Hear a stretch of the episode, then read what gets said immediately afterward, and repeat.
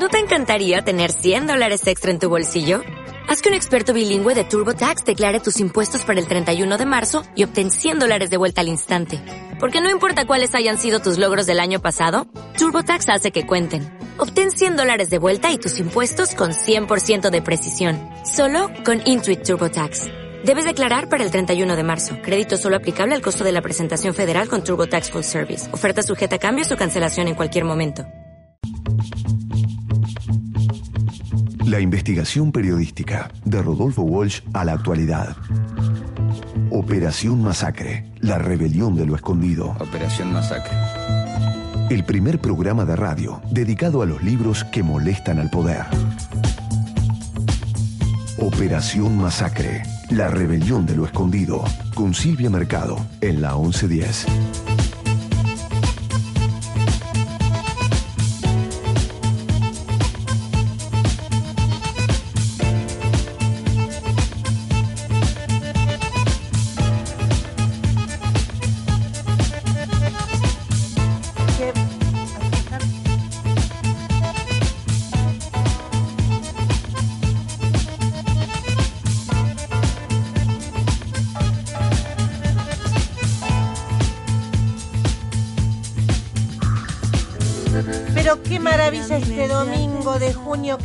Estar acá haciendo Operación Masacre. Estoy tan contenta, tan contenta, como todos los domingos, pero hoy plus. Primero porque tenemos dos personas muy especiales que yo quiero mucho, a las que le debo mucho. Ya voy a hablar de ambos. Después porque, bueno, ustedes saben que esta semana fue mi cumpleaños y la traje a Angela Merkel este, para festejar, así que no, no, no pude festejar con mis amigos. Después porque Lili Quiroga nos vino a visitar, hoy no, no está tuiteando desde la casa, ahora que estoy pensando ya se sacó, no le pude decir que ya se sacó el, el, el yeso. Eh, y además porque está acá la reina de Pat Lamperti, ¿cómo le va Patricia? Muy ¿Qué de su buena vida? Espectacular. Y más esta operación masacre. Pero muy felices haciendo aquí. Muy feliz cumpleaños, Silvia. Pero igual. muchas gracias, le agradezco a Loli, a- le agradezco a toda la producción de Operación Masacre por, por los, los regalos, a, a Gustavo, a, a Loli, a Lili y a, y A y Sergio, y a Sergio Bornancini. Y le agradezco mucho a Angela Merkel, el que, el que habla, no sé si, a ver, Juan Pablo, Juan Pablo, ¿se escucha bien? A ver, saludanos, por favor. Buenas noches. ¿Se escucha? bueno, yo les quiero decir que hoy estamos haciendo un verdadero programón, Patricia, le digo a toda la gente. Hoy está Hugo Gambini en el piso de la 1110. Estoy emocionada. Hace mucho tiempo que quiero tenerlo a Hugo aquí en el piso. Eh, como sabía, porque Ariel Kochik aquí también en el piso me había dicho que estaban por sacar este libro, Crímenes y Mentiras, las prácticas oscuras de Perón. Entonces, bueno, este, demoré la, la, la, la invitación a Hugo.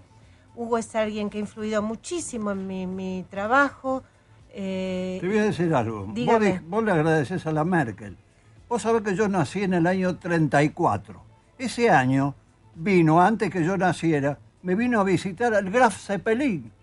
te vino a visitar el, Graf Zeppelin ¿Qué me decís?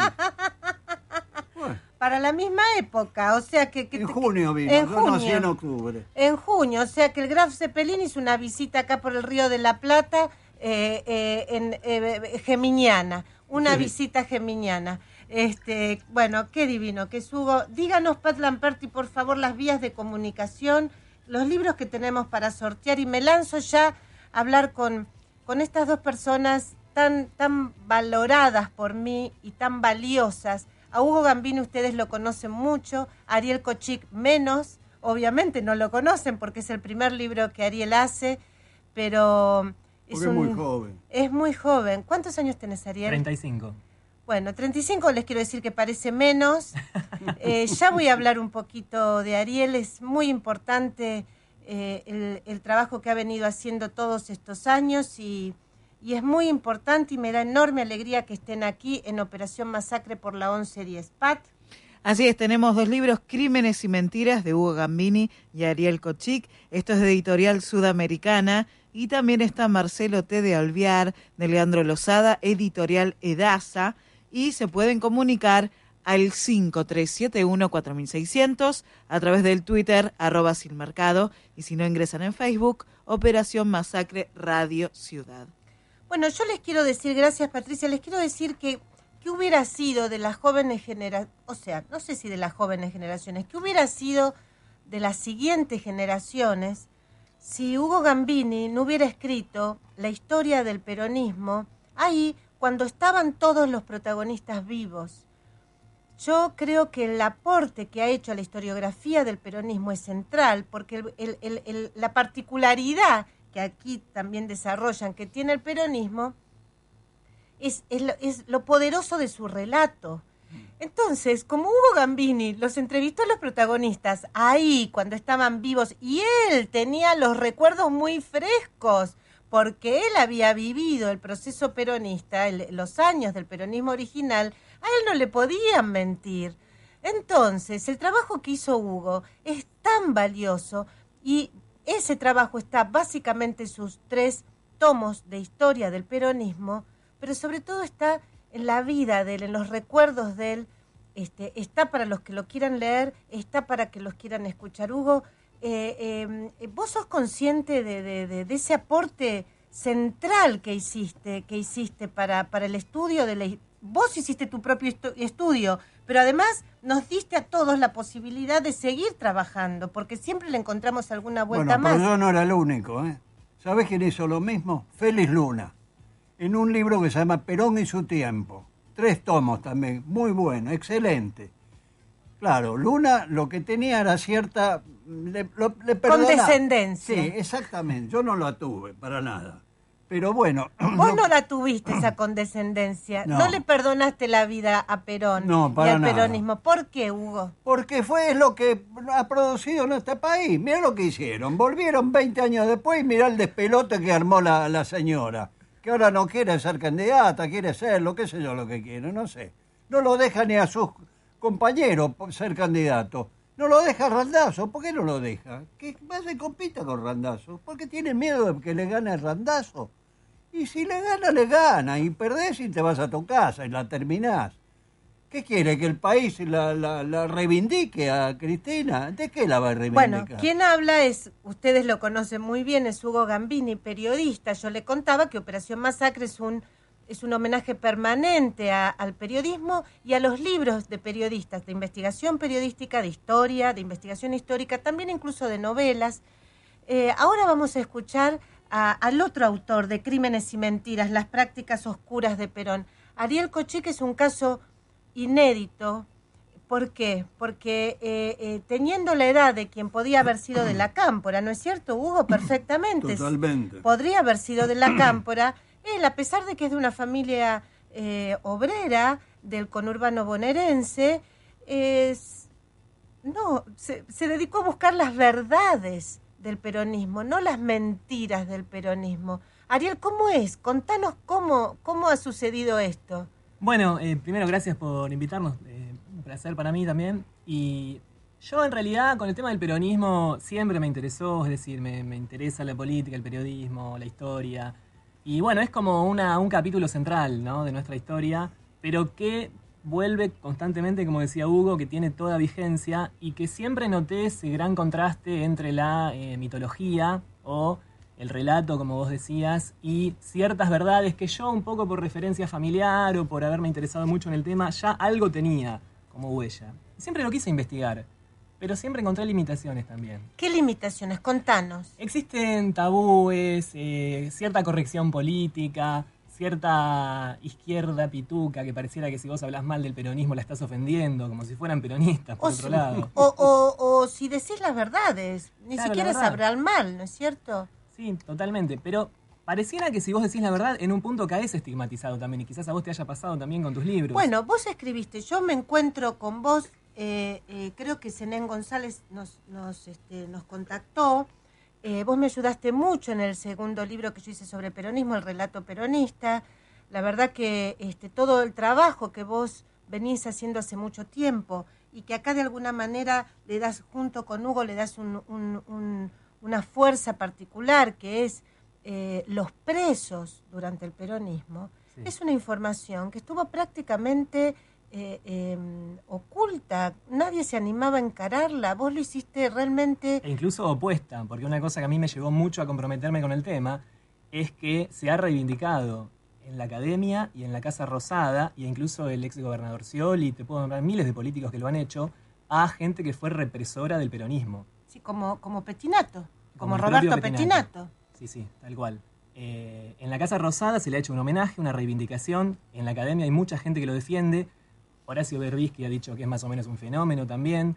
Y nadie va a, es decir, se basan mucho en la propaganda y en las revistas publicitarias que editaba eh, Petinato a través de la Secretaría de Prensa del Peronismo, pero nadie ha ido a los testimonios de los propios torturados. Bueno, esto me parece, Hugo, que es clave lo que está diciendo Ariel. Es decir, buena parte de la historia del peronismo está hecha con los relatos del peronista, con la propaganda peronista.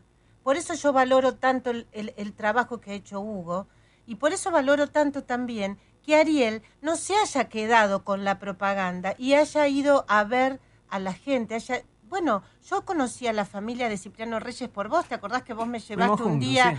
a, a, a Villa Elisa? No, No, a, Villa Berizo, Elisa, a Berizo, no, a Berizo no. no, que Punta Lara. perdón, Punta, Lara. fuimos Ah, a Punta Lara, a la Sí, casa de la hija y la nieta de Cipriano Reyes, sí. donde hay también una gran cantidad de trabajo, de, de- de, digamos, de información documental, este, de la cual, bueno, vos también trabajaste mucho sobre la biografía de Cipriano Reyes, ¿no? Son personajes que yo creo que reúnen claves para desmontar muchas cuestiones del mito peronista, sobre todo los que vienen del palo obrero como, como Cipriano y otros que han ido a la cárcel.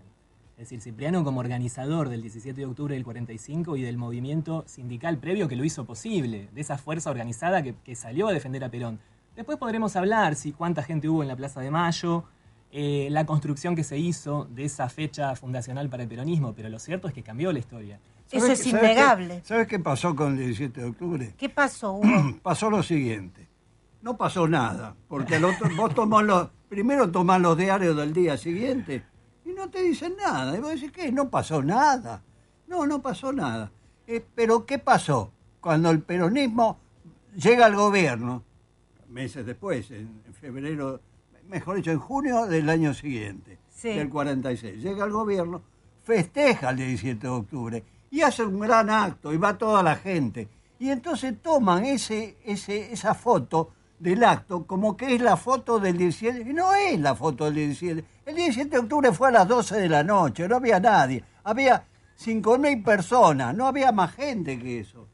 Pero lo que pasa es que te la cuentan, viste, es como el bombardeo de Plaza de Mayo. Bombardearon la casa de gobierno y lo que estaba detrás de la casa y los muertos estaban en Paseo Colón y en Leandro Alén. No había muertos en la plaza, no hay uno solo muerto en la plaza. No me digas. No, no hay. Pero te dice el bombardeo de Plaza de Mayo. Claro, la gente, ¿vos qué pensás? Que estaba la gente reunida. No, no había nadie, la gente iba a trabajar. Pero Hugo, van a decir que sos un gorila vos. Soy gorila, no hay ningún problema. Soy gorila. ¿Y qué pasa?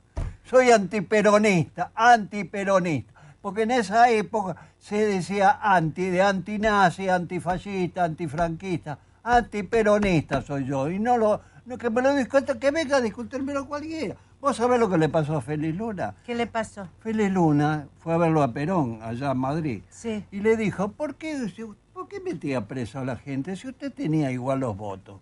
Y, y Perón le dice, no. ¿Qué le dijo Perón? Le dijo, no, no, dice, ¿qué preso? Dice, ¿quién estuvo preso? Y Luna le dice, yo estuve preso. ¿Cuándo estuvo preso? ¿Y por qué no me dijo? ¿Cómo le iba a decir? A Perón, presidente, le vas a decir, estoy preso. ¿Cómo? Además, ¿cómo se lo decía? Que lo llamaban por teléfono y le iba a atender el teléfono. Hola, habla Perón, ¿quién es? Luna, estoy preso. Así iba a ser, no, no, eso no era posible. Y le dice, además, torturaban a la gente. ¿Cómo torturaban? ¿A quién torturaban? A mí me torturaban. Y a Gibaja también lo torturaban. ¿Y quién es Gibaja? Es un radical, junto conmigo. Los dos fuimos presos. Y los, los dos nos torturaron. Nos mandaron con nosotros a una comisaría, nos pu- pusieron la picana eléctrica. Luna le decía eso a Perón. La verdad que es tan emocionante escucharlo a Hugo. Este, mm, les quiero decir, antes de pasar a un corte, eh, y es tan gratificante escucharlo a Ariel, un, un- Vos sos licenciado en Ciencias Políticas, ¿no? No, yo soy de comunicación social. Ah, mira Sí, vos, eh, mira vos. Ah, o sea que sos también un poquito sí, sí. periodista. Ah, Eh, entonces te vamos a traer más seguido. Sí, sí, sí. Este, bueno, porque él no se quedó, él no se quedó con, con la propaganda, ¿no? Hugo lo vivió y, y se acuerda y no tiene vergüenza de ¿Y decirlo. ¿Cómo me voy a olvidar? El colegio, con las cosas que te ponían en los colegios. Vos te, mirá, salías a la calle y estaba lleno de carteles, todo con Perón, Evita y el 17 de octubre. Escuchabas la radio, todo Perón, Evita. Ibas al cine, el noticiero, Perón, Evita. Te tenían podrido. Era insoportable. El peronismo cansó a todo el mundo. Llegó el 55, la gente estaba harta del peronismo, harta. Bueno, este libro, Crímenes y Mentiras, las prácticas oscuras de Perón, un libro apasionante que realmente tiene la, la- la calidad documental y también la capacidad de análisis para, para valorar esa información que acaba de ser publicado y que yo creo que realmente es muy importante que lo lean, está dedicado justamente a Emilio Gibaja. Dice, la dedicatoria, insobornable en la lucha por la libertad y la democracia, a quien debemos nuestra amistad. Porque me contaste, Ariel, y con esto pasamos luego a la, a la tanda, eh, se conocieron a través de Emilio, Hugo y vos. Así es, yo estaba investigando, entonces bueno, empecé a, a consultar a gente que había sido perseguida, torturada y demás, y así di con Gibaja, con toda una historia eh, impresionante y lindísima del movimiento estudiantil y de la lucha del movimiento estudiantil en esa época. Y así fue, absolutamente invisibilizada. tal cual, y así fue que no- nos presentó con, con Hugo. Y bueno, y entonces aquí se dio este, este libro que realmente es un gusto enorme porque es el último libro de Hugo Gambini de no sé cuántos que debe tener publicados, más de 10, 20. No, no, 20 no, 10. ¿no? 10, 10, bueno, 10 de... el- Entre los el- cuales hay uno que son tres tomos, que es el claro, historia del peronismo. claro, la, la- de la cual ya hablamos, esa tremenda, imprescindible historia, eh, un verdadero clásico, es decir, no se puede estudiar el peronismo sin los libros de, de Hugo Gambini sobre peronismo. O sea, que es el último libro de Hugo Gambini y el primero de Ariel Kochik. Así es, así es. Bueno, vamos a Por escuchar. ahora. Por ahora, por eso, por eso digo, es el primero, es el primero. Este, vamos a escuchar un tema aquí en Operación Masacre y seguimos con Hugo y Ariel hablando de crímenes y mentiras, las prácticas oscuras de Perón, este libro que acaba de publicar Sudamericana y sobre el que tenemos mucho que desentrañar. As life goes on, I'm starting to learn more and more about responsibility. And I realize that everything I do is affecting the people around me. So I want to take this time out to apologize for things that I've done and things that haven't occurred yet, and things that they don't want to take responsibility for. I'm sorry for the times that I left you home. I was on the road and you were alone. I'm sorry for the times that I had to go. I'm sorry for the fact that I did not know that you were sitting home just wishing we could go back to when it was just you and me. I'm sorry for the times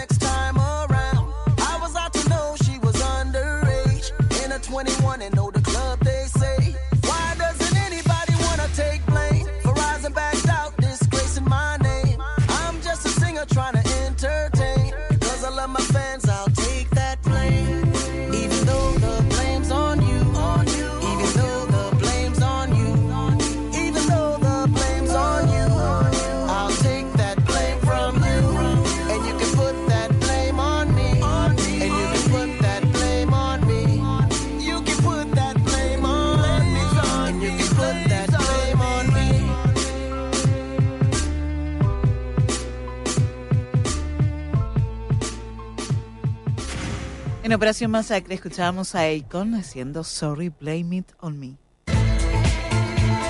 Operación Masacre, la rebelión de lo escondido. Operación Masacre. La investigación periodística de Rodolfo Walsh a la actualidad.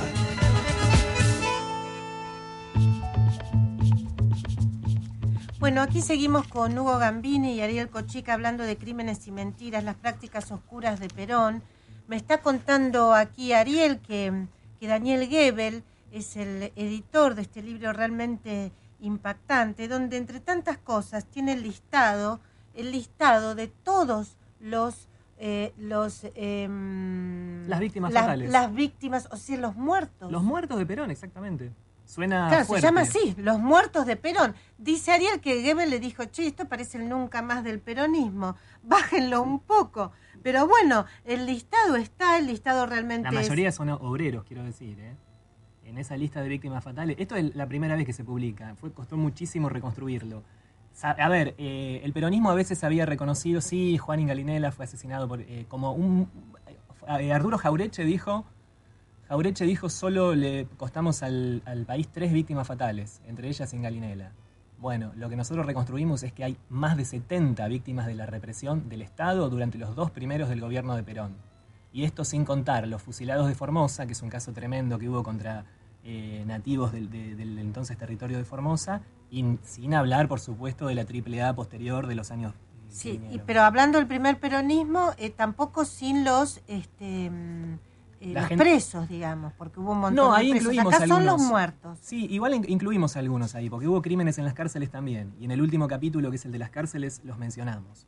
Algunos se podrá sorprender que piensa que Petineto era un humanista o del régimen eh, penitenciario justicialista. Nosotros lo que decimos es que también hubo crímenes en las cárceles. Claro, este, ahora, em, em, cuando ustedes cuentan esto, eh, por ejemplo, cuando vos, Ariel, se lo contás a tus amigos, a, Sí. a chicos de 30 años, ¿qué te dicen?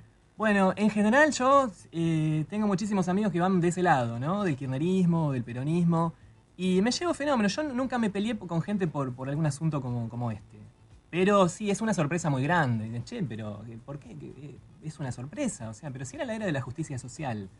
El, gobierno que más defendió a los pobres en la Argentina, los sectores populares más avanzaron.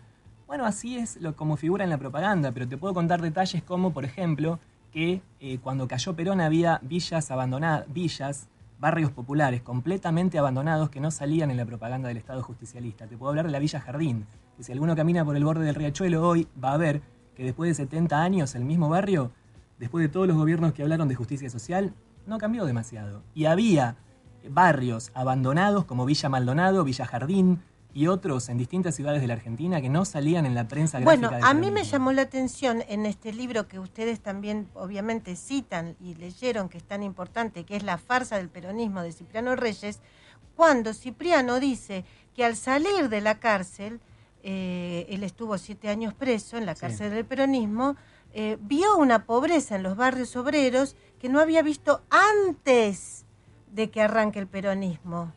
O sea, eh, eh, No había cambiado nada. O sea, Mejor dicho, el cambio fue para peor. ahora o sea- vos viste que la gente cree totalmente otra cosa, Y Hugo. la gente porque se deja engañar. Además, un detalle, en la época de Perón había, había una legislación represiva y una de esas leyes, la ley de represión de sabotaje y delación, permitía poner en cana a un periodista que se atreviera a decir algunas de estas verdades, es decir, a gente que reprimiera el ánimo público con sus informaciones. Esto incluía a los funcionarios y también a los periodistas.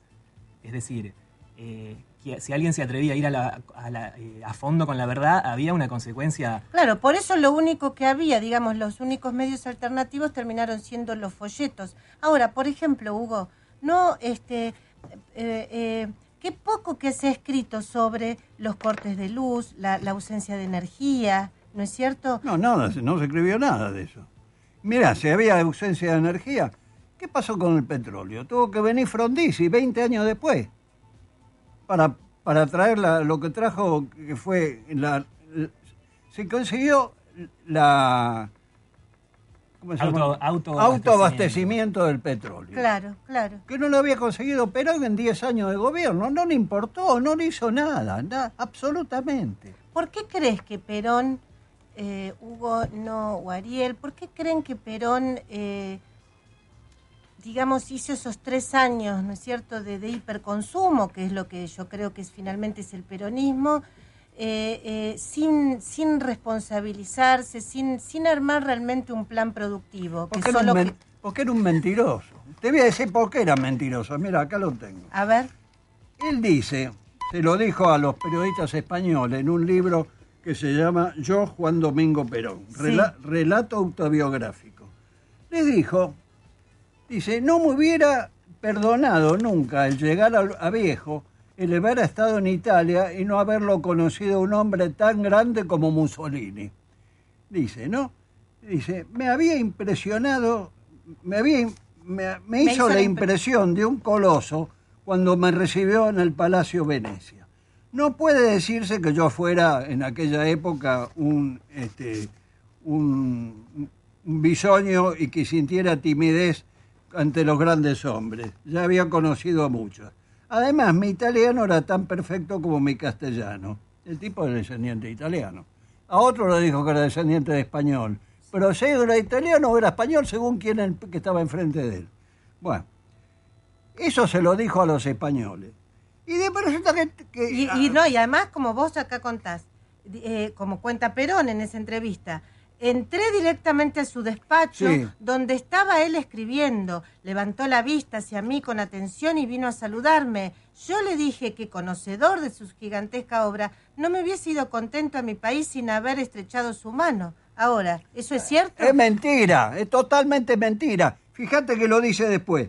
Cuando regresó de Italia, Perón le refirió a su, a su biógrafo, Pavón Pereira, que era el biógrafo amigo de él, ya que solo vio el duche una vez y de lejos. Estaba confundido como testigo mudo en aquella multitud en aquella multitud clamoriante que victorió al jefe del fascismo, señor Mussolini, cuando éste dispuso su histórica determinación desde los balcones de Plaza Venecia. Ahí tenés la foto, mira, pasala por radio que se ve fenómeno. Ahora vamos a sacar la foto. Esta es la foto donde Perón, del, del momento en que Perón ve a Mussolini. eh, Cuando declara la guerra. Claro, a ver, ponela, se la damos a- para que la ponga en Twitter. Pero- Realmente este, es Pero, impresionante. pero es uno de los que está en la multitud esa que se ven todo, que no se Sí. ve la gente, se ve la gente de arriba, pero no se ve, no se ven las no, caras. no se ven las caras. Está ahí entre toda la gente esa. Bueno, está Perón. ahora No. el desapego de Perón a la verdad. No, es terrible, terrible. Con Hay muchos un- otros temas, sí, con, ¿Eh? con muchos otros Con temas. que todos los temas. Pero seguro, mira, hay ¿Por una... qué bio- ese desapego a la Y verdad? porque es un mentiroso de naturaleza. Si Pero la madre- también los argentinos, ¿cómo nos gusta sí. la mentira? Sí, nos gusta la mentira. Fíjate vos que el- hay una biografía de Perón que es la mejor de todas, que la escribió un norteamericano. Joseph Page. Joseph Page. Ustedes arrancan con Joseph Page. Sí, señor. Y él, y él lo dice de entrada, que no, hay que no hay que creerle todo lo que dice. Dice, dijo de todo, escribió de todo. Pero todo mentira, mentira. O miento en la primera vez o miente en la segunda, pero una de las dos miente. o en ambas. No, es que No, la o por ahí mienten ambas. La propaganda era más importante en definitiva y era lo que iba a quedar y finalmente sucedió Claro. que los hechos de la realidad. Y él no se le escapaba, porque de hecho él era consciente de eso. Los teóricos militares que tanto le gustaban a él recomendaban incluso el uso de la mentira. Y él te pensaba la política de un modo bastante Por Goebbels, decís vos. Claro, exactamente. marcial.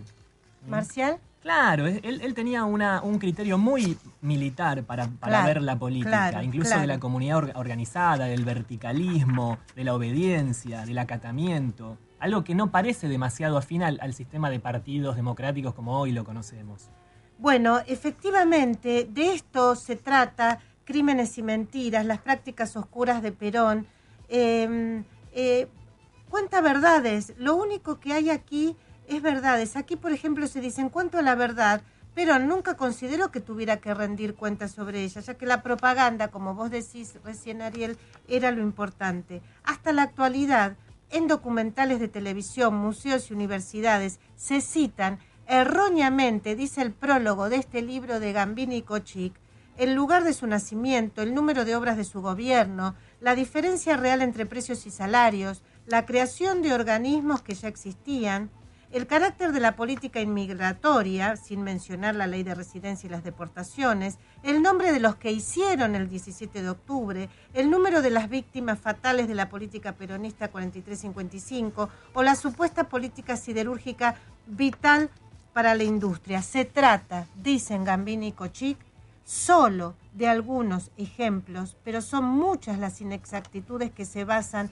en la palabra cambiante de Perón o en su propaganda, que por supuesto incluye a la prensa y las fuentes estatales controladas. ¿Y leo otra? Decime. La revolución del 43. Mira lo que dice Perón. Perón dice, el jefe del movimiento sería el general Martín Gras. Se, necesitaba alguien de este, de este grado, era un general. Pero estaba mal de salud. Así aparece el general Arturo Rauso como reemplazante y líder, por intermedio de Ramírez, de Ramírez, de, de Pedro Pablo Ramírez, que era el presidente Sí, provisional. sí. Rawson, como reemplazante de- de- y líder, por intermedio de Ramírez, dice, según Perón, Rawson, quien era aliadófilo, Sí. eh, no estaba con los alemanes, estaba con los aliados, dice, quiso copar la revolución que preparaban los coroneles. También, porque hay que pensar que en el 43 no había generales. Los generales importantes habían muerto. Se había muerto Agustín Claro, P. Justo, claro. se había muerto además Lisandro de la Torre, se había suicidado, se había muerto Alvear. Claro, se murieron los, No estaban los- los líderes. los, los- tipos representativos se murieron. Y Perón, como coronel. Había una crisis este, de, de- de- de- de líderes, de liderazgo, un exactamente, vacío de poder. Exactamente. Dice, pero parece que Rawson no era, no era tal títere, porque dice que lo, lo vamos a manejar como un títere, pero no. Dice, en el relato donde se, se le hizo, le hizo que, que hizo en España, Perón contó este episodio. Ordenamos a la tropa al campo de Mayo, a, a Campo de Mayo, que marchara sobre la capital, porque teníamos la impresión de que la Escuela de Mecánica de la Armada, la famosa ESMA, Sí, dice, estaba en, en- en el camino. No se, no se uniría a nosotros. Dada la orden, había que evitar que el, el número uno y el dos de la infantería se pararan y nos hicieran y fue- nos hicieran fuerza. resistencia. Exacto. Dice, le pedimos, con, este, con- le pedimos convencer y, y fue a- fueron a la ESMA.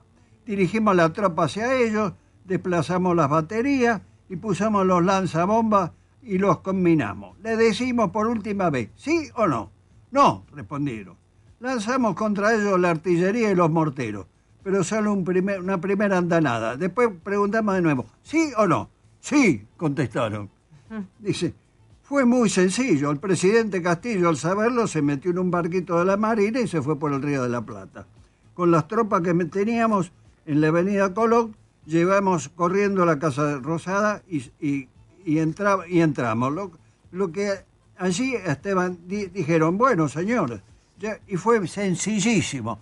¿Sabes que todo Esto me- le dice, esto le dice Perón a Pavón Pereira en su biografía. Claro, pero Pero resulta es cierto. No, es mentira. Si hay un libro del coronel, del general Julio B. Orona, La Revolución del 43, que te dice que Perón se fue a la Casa de Gobierno antes, antes que las tropas.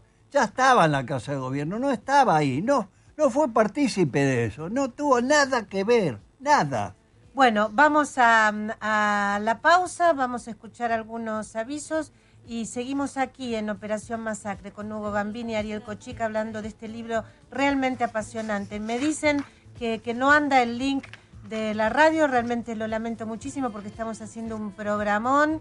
Eh, le agradezco a toda la gente que está pe- pegada a la espica escuchando el programa. Me parece que estamos realmente eh, haciendo un programa que va a ser historia también aquí en Operación Masacre, porque el libro que está haciendo historia, sin duda, es Crímenes y Mentiras, este libro de Hugo Gambini y Ariel Cochit. Vamos, gente.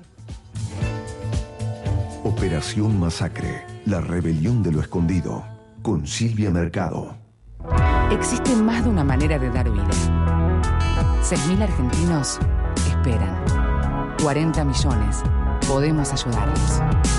Todos podemos dar vida. Comunicate al 0800-555-4628 www.incucay.gov.ar Es un mensaje del Ministerio de Salud, Presidencia de la Nación.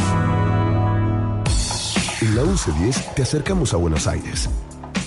Nuestro WhatsApp nos acerca a vos. Toma nota. 11 36 99 8660. El WhatsApp de tu ciudad.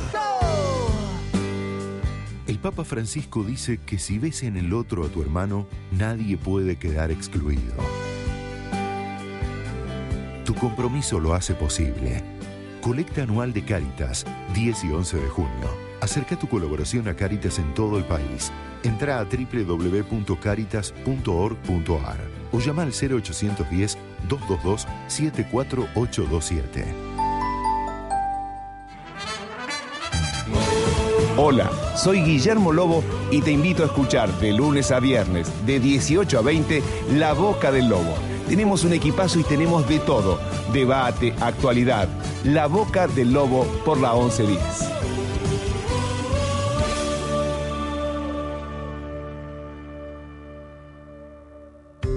Tomemos precauciones al volver a casa después de una inundación y evitemos enfermedades. Usa botas de lluvia y guantes de goma. Limpia tu casa a fondo con agua con lavandina y déjala ventilar. Tira los alimentos que hayan estado en contacto con el agua o fuera de la heladera por más de dos horas. Usa repelentes y espirales para protegerte de los mosquitos. Si ves animales peligrosos, no te acerques a ellos. En caso de mordedura de serpiente, anda de inmediato al centro de salud más cercano. La prevención y los cuidados nos protegen a todos. 0800-222-1002. Ministerio de Salud, Presidencia de la Nación. Yo le invitaría a ir a tomar una taza de café y charlamos y vemos la televisión y todo eso. Descubrí la ciudad que está enamorando al mundo. La 1110. Porque porteño soso te haces. La 1110. Desde 1927. Contagiando al mundo de Buenos Aires. Operación Masacre. La rebelión de lo escondido. La trama oculta de las investigaciones periodísticas en la Argentina contada por los periodistas que investigaron.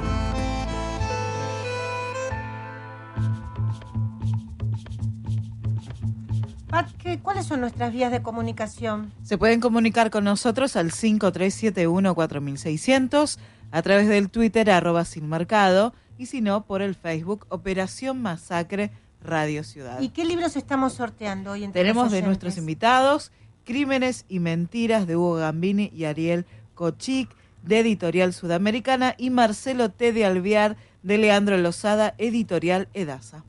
Bueno, lamentablemente, como ya les dije, no pueden escuchar el programa por, eh, por, em, por internet, una pena, eh, pero bueno, estoy tranquila de que lo estamos grabando, lo vamos a poner en, en, en las redes También lo está grabando mi amigo Gustavo de Medios y Opinión de plazademayo.com, a quien le mando un enorme saludo porque es un fan de Gambini.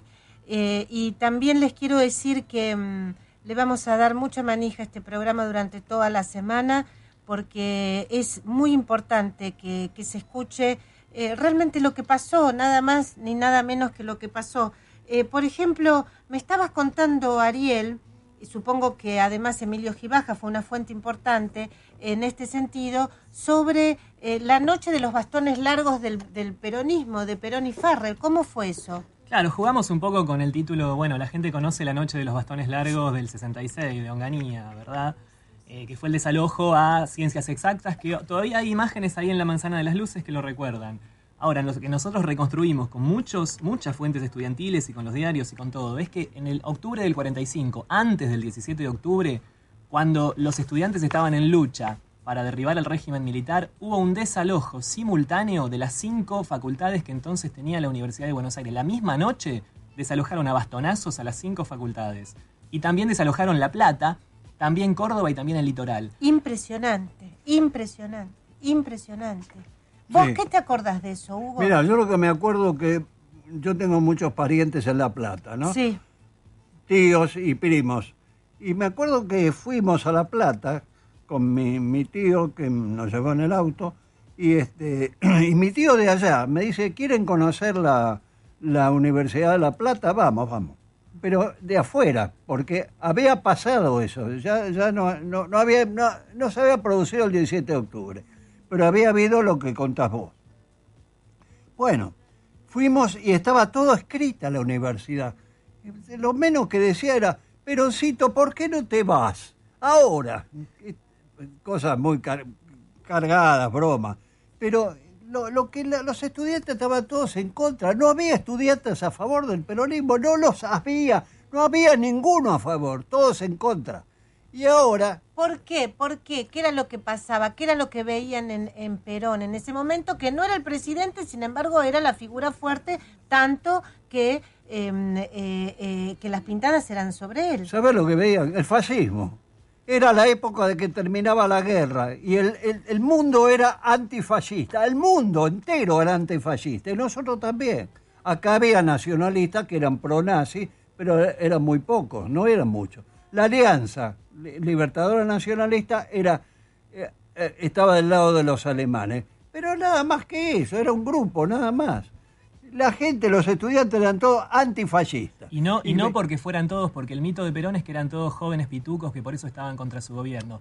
Nosotros en un fragmento decimos, un tal René Favaloro. Favaloro estuvo en la toma de la- del rectorado de la Universidad de La Plata cuando era un estudiante, militante de la Federación Universitaria de La Plata, fue herido y encarcelado junto con los demás. Un tipo de pueblo, porque René Favaloro se hizo Mondongo, de La solo. Plata. El barrio del Mondongo, era, sí. Además, es un médico, como todo el mundo sabe, que se fue a Jacinto Arauz, que es un pueblo, de- no sé si de La Pampa o la provincia de, De La Buenos Aires. Pampa, de La Pampa. Bueno, y un tipo de clase media, no, no era... un- Media baja, sí. De Sí. media baja, media baja, un tipo que realmente se hizo solo, realmente es apasionante. Mirá qué datazo, acá está muy bien explicada la participación de René Favaloro. Les quiero decir que Nuche nos dice que por la, la aplicación Mi Radio está escuchando muy bien el programa, así que, este, bueno, ojalá que más gente se, se conecte vía Mi Radio porque realmente es muy interesante lo que estamos trabajando aquí en, eh, en Operación Masacre hoy con Hugo Gambini y Ariel Kochik. Vamos a escuchar el último tema aquí en la 1110 Operación Masacre.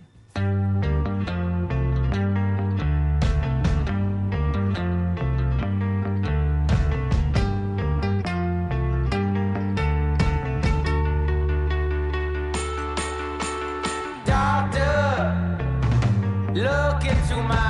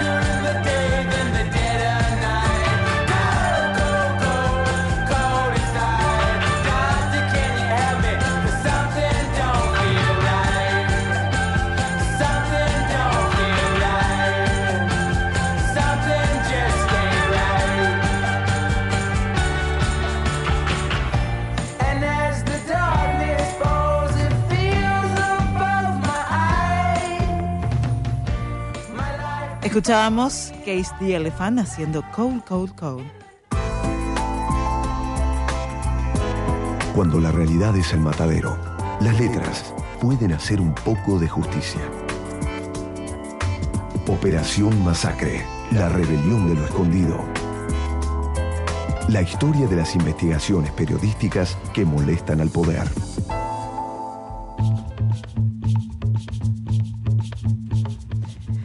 Bueno, eh, lamentablemente esta semana entre mi cumpleaños y hoy que me sentí bastante mal porque ayer estuve de juerga la noche, no pude leer el libro, este, solo lo elogié. Normalmente yo leo los libros cuando eh, vienen los invitados y ahora tengo unas ganas de leerlo. de- yo creo que me voy a ir ya este, eh, a leerlo esta noche porque, por ejemplo, acá está el, el capítulo La corrupción peronista, está la idea, yo que, que- que ando siempre en, un- en- en una, digamos, con, con peronistas, está como muy instalado que durante el peronismo no, no, no se robaba, que Ah, la ¿no? gente... Sí, Ah, sí, ¿no? se dice, se dice eso. Pero vos viste, Hugo, que se dice eso. Sí, no había propaganda tampoco. ¡Qué bárbaro! No, no había, por ejemplo, los, los libros del colegio, no te ponían nada. Claro. No, No, no. hay una, yo lástima que no traje los libros, pero los tengo guardados. Hay uno que es la foto de, de ¿viste la Plaza San Martín? Que está, está la, la estatua de San Martín. sí, sí. Ah, está la foto, un dibujo de, de la foto. Y abajo dice, viva Perón. ¿Y qué tiene que ver San Martín con Perón? Nada. Qué horror, qué, qué horror. Bueno, hay, que, todo hay que así. recordar que vivimos en esto. Este, y pasó hace 70 años. Ahora, em, ¿y ¿qué pasa con, con, por ejemplo, uno de los ministros que es, que, que es muy elogiado y muy bien recordado dentro del peronismo es Ángel Borlengui? Sí, es, recordado por los peronistas. obviamente, que fue ministro del Interior durante todo el ¿Sabés qué peronismo. era Borlengue? Borlengue era socialista, era del viejo Partido Socialista. Y como no le dieron, como tuvo problemas con los dirigentes y no le daban el lugar que él quería, cuando viene el peronismo se pasa al peronismo directamente. Y metió presos a sus viejos compañeros, Sí, a Palacios claro. y a Sánchez Viamonte. Porque siendo Y ministro Repeto, del Interior, ¿eh? mandó en cana a los viejos compañeros del socialismo, Claro. que eran Palacios, Repeto y, Y demás. Sánchez Viamonte, por supuesto. Ahora, y acá ustedes hablan de, em, digamos, de, de- de- digamos, de, de probada corrupción de parte de Borlengui. Probadísima. A ver. probadísima. Borlengui es una figura. Yo, me acuerdo cuando algunos diputados jóvenes asumieron el kirchnerismo que decían orgullosos, bueno, porque Perón puso ministros obreros. Como dice, bueno, qué, qué maravilla. Parece algo muy noble, ¿no? Eh, bueno, en el caso de Borlengui, que es el que es el más duradero, es el ministro que más duró al lado de Perón. Primero, la responsabilidad de él en, en la represión ni hablar, porque era ministro de Interior. Ahora en la corrupción, acá hacemos el detalle completo de todo lo que se robó y de las cuentas que tenía en Suiza y del viaje costosísimo que, que hizo su esposa Clarita por Europa. Propiedades, de todo. Ahora, después ustedes este, mm, ¿Y Jorge, cuentan. Jorge sí, Antonio? contá. Y Jorge Antonio hizo todos los negocios que hizo, era enfermero. Y terminó siendo un, un empresario poderosísimo, era el que lo mantenía Perón en España. El otro era Lorenzo Miguel, que le mandaba la plata al sindicato y todos los sindicalistas. Pero Jorge Claro, porque usaban la plata del, del- del sindicato para favorecer al propio Perón o para sus propias cosas. El sindicato de comercio le regaló, entre comillas, una quinta a Borlengui, que obviamente nadie podía oponerse a la donación. Usaba los fondos del gremio para su propio beneficio. ¿Y los deportistas? Cuando ganaban algo que tenían que dedicarle el triunfo. Y si no, desaparecían, no, no podían competir no más. podían seguir compitiendo. Acá tienen en la parte de la corrupción peronista un, un, este, una, un, digamos, un mini capítulo, un punto que es robar es soncera, hablando de sonceras argentinas, el libro de Arturo Jaureche, donde se burla de la Junta de Reparación Patrimonial de la Revolución Libertadora, que llegó a impugnar el patrimonio de Jaureche, asegurando que él solo disponía de un departamento. Y ustedes dicen, lo cierto es que la palabra de Jaureche tiene aceptación como una de los escritores favoritos, cuyas frases bastan para cerrar una discusión. Y dicen, Jaureche no cuestionó muchas mentiras, como las relativas a los derechos humanos, negando masacres, abusos policiales, este, y por supuesto no, no, no habla de nada de, de, de, este, de todo lo que tiene que ver con, con la corrupción durante la, la llamada revolución justicialista. También tienen un trabajo de, mm, sobre el patrimonio de los diputados en tiempo de Perón. Sí, nosotros damos eh, el patrimonio que tenían los diputados al haber asumido, o sea, en el 46, la mayoría de ellos, y al finalizar en el 55. Esto incluye algunos como Cámpora, por ejemplo. Había aumentado bastante el patrimonio por más que los peronistas lo nieguen. Eso fue investigado. Hubo mucha gente que trabajó para investigarlo ad honorem. Por supuesto que en la Libertadora hubo muchas cosas horribles, pero hubo gente que se dedicó a trabajar ad honorem para investigar lo que había sido la corrupción y lo que habían sido las torturas. Y lo hizo para que se castigara a los culpables. Bueno, después todo quedó diluido, pero está probado. ¿Por qué crees que quedó diluido eh, esa corrupción que fue probada? Bueno, porque Frondizi los perdonó. Frondizi Claro, perdonó a los cuando llega Frondizi, lo que hace Frondizi, que había hecho su arreglo con Perón, no lo hizo él, lo hizo Frigerio, pero bueno, fue lo mismo. Para que los votos fueran a Frondizi, fueron a Frondizi. Frondizi gana con una diferencia importante. Le gana Balbín. Bueno, Frondizi qué hizo? Prometió que a partir de ahora se terminan todos los, los, este, los- las persecuciones y todos los que están cuestionados judicialmente quedan libres. No hay ninguna, ni- todo, todo político que tiene alguna acusación de algo, no hay acusación, no hay nada. Los perdona, los perdona. O sea, una virtual amnistía que se produce Amnistía. tres años después del, del golpe de la Libertadora. O sea, este, también sí. hay que, hay que sube- recordar que, que la Libertadora, que bueno, que, que fue un golpe militar, es decir, Sí. este, eso no, no se puede ocultar, es decir, no, no Sí. es un gobierno que llega por, por, por, por, por los votos. No, pero, pero Aramburu dijo, le preguntaban, ¿cuándo se va a entregar el gobierno? Ni un minuto antes ni un minuto después. De que gane, de que el que gane. El que gane, bueno, ganó Frondizi y le entregaron el poder. Aún sabiendo... Con la proscripción del peronismo. Sí, pero en las elecciones fue la proscripción. Sí. Pero el peronismo votó por Frondizi. Pero el peronismo votó por Y Frondizi. bueno, y Frondizi fue presidente y, y los perdonó a todos. Ahora, también hay que reconocer, Hugo, que el peronismo eh, eh, fue proscripto en el 58 y en el 63 porque había miedo de que gane el peronismo. Es decir, eh, algo fuerte tiene Sí, el peronismo para, el- para los argentinos. mirá, ¿sabés cómo le pagaron los peronistas a Frondizi que les había dado todo eso? Frondizi prometió tres cosas en el pacto. Darle un, dar un aumento de sueldo masivo, darle la, la CGT de nuevo y perdonarle los, la- los, este, lo que perdonó, que era la, la- la justicia. Hizo eso, le dio la CGT, la ley de asociaciones profesionales, dio un aumento del 60% para todo el mundo. Y le perdonó los juicios. Bueno, y con eso dijeron... y después boicotearon el gobierno. Dijeron, Perón un- boicoteó el gobierno. Es un traidor, dijeron. ¿Por qué traidor? Si cumplió con todo. ¿Por qué traidor? Ahora, este, eh, el, el pueblo, eh, a pesar de las persecuciones, este, eh, siguió siendo peronista. No, no es peronista. Que vaya a elecciones, a ver qué pasa. Bueno, ahora, ahora. Y pero bueno. quiero decir, en ese momento, en el 58, Ahí sí. a pesar de la escasez, a pesar de, de- de los cortes de luz, este, Igual en el 55 aclaremos que no hubo una respuesta masiva para defender a Perón. Es decir, el cansancio, como dice Hugo, era muy grande. Por- con los errores que cometieron los demás, es cierto que se revitalizó el peronismo y apareció como un gesto de rebeldía, ¿no? Porque es decir, ya que está, eh, como está proscripto, pareciera que el retorno de Perón era una bandera de lucha. y frente a las injusticias también. Y Pero- los, mo- los montoneros creyeron eso y además creyeron que Perón era el, el- el jefe revolucionario. ¿Revolucionario de qué? Toda la vida fue derechista, fue, fue un tipo aliado este, germanófilo. ¿Qué, qué, qué revolucionario? ¿De qué? Si lo que odiaba era el socialismo, el marxismo, el comunismo, los odiaba, los odiaba, no los quería para nada. Bueno, realmente es apasionante todo lo que estamos escuchando hoy aquí en Operación Masacre, todo esto que está en Crímenes y Mentiras, las prácticas oscuras de Perón, un libro excelentemente documentado, realmente apasionante. Me voy corriendo a leerlo. ¿Quién lo ganó, Pat Lamperti? Se lo lleva Juan, terminación de DNI 748, y Marcelo T. Alvear se lo lleva Sergio, su terminación es 718.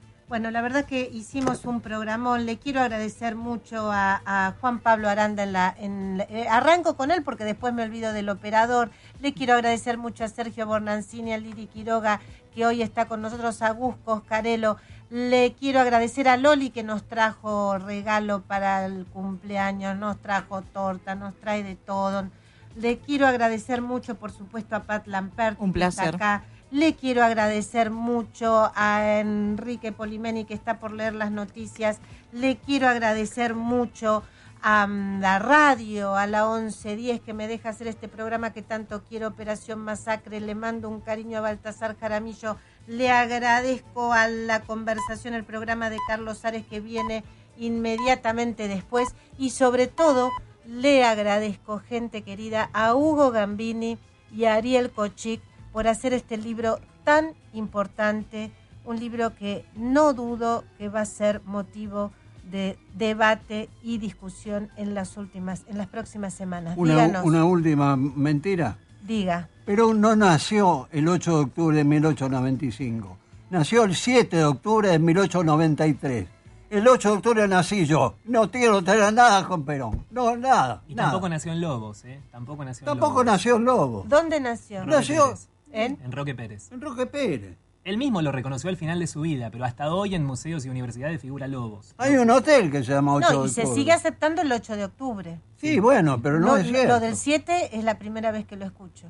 No, hay un libro gordo así, de, de un médico que es peronista y hizo la investigación. Y te dice, es la, la madrina de él que para que entrara al colegio militar le sacó dos años, lo, lo hizo nacer dos años después y le cambió la fecha. El 7 de octubre fue el día que nació y lo anotaron el 8 y pusieron el 8.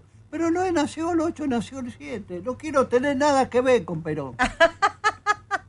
Gente, bueno, hicimos un programón. Gracias Ariel, gracias Hugo. Gracias por invitarnos. Un, un enorme placer. Y bueno, aquí estaremos, Pat Lamperti, el próximo Así es, domingo. siempre acá presente. A las 20 en Operación Masacre por la 1110. Qué lindo programa hicimos, gente. Gracias por todo. Aquí estaremos el próximo domingo. Chau. Operación Masacre, la rebelión de lo escondido. La investigación periodística de Rodolfo Walsh a la actualidad con Silvia Mercado.